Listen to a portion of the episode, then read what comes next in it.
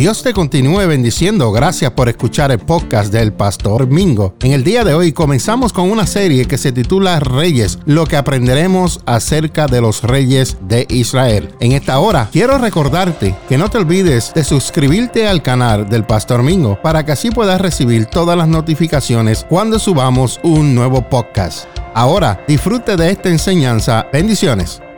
Dios te continúe bendiciendo. Continuamos con la serie de Reyes, parte 1, historia número 6. Escucha bien, conserva hasta el final tu primer amor.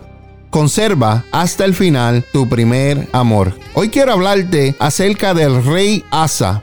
La historia del rey Asa es una de las más interesantes para mí. ¿Habías oído antes hablar de este rey? Muchas veces hemos escuchado hablar del rey David, del rey Salomón, del rey Acab, pero Asa era el bisnieto de Salomón. Su padre había hecho lo malo ante los ojos de Dios. Cuando Asa subió al poder, se propuso en su corazón hacer reformas para que Dios volviese a ser el centro de Jerusalén. Uno de los momentos que más me gusta cuando un ejército etíope muy superior al pueblo de Jerusalén subió a pelear en contra de ellos. Asa, lleno de fe, oró a Dios diciendo, oh Jehová, para ti no hay diferencia alguna en dar ayuda al poderoso o al que no tiene fuerzas. Ayúdanos, oh Jehová Dios nuestro, porque en ti nos apoyamos y en tu nombre venimos contra este ejército. Esas son las palabras de oración de Asa, un hombre lleno de fe, en segunda de Crónicas capítulo 14 versículo 11. Eso es una oración llena de fe. Dios contestó esa oración con un milagro, dándoles una victoria aplastante contra ellos. Sin embargo, con el paso de los años, Asa se fue enfriando. Muchas veces a las personas le pasan que Dios los bendice, los ayuda, están sirviéndole por años, pero llega un momento en que se van enfriando. Eso le pasó a Asa. Él, este rey que había visto el poder de Dios obrar en diferentes ocasiones, empezó a dejar a Dios de lado. Cuando los sirios estaban pensando atacar el reino de Judá, en lugar de apoyarse en Dios como lo hizo cuando vinieron los etíopes, Asa prefirió hacer un trato con ellos dándoles tesoros del templo de Dios. También Asa empezó a hacer injusticias en su pueblo y cuando enfermó de los pies, dice la Biblia, que en su enfermedad no buscó a Dios, sino a los médicos. Y así, finalmente, muriendo de esa enfermedad. Querido amigo, querido hermano, al igual que este rey, el rey Asa, puedes experimentar en tu vida los milagros de Dios. Solo necesitas creer y usar tu fe como Él lo hizo.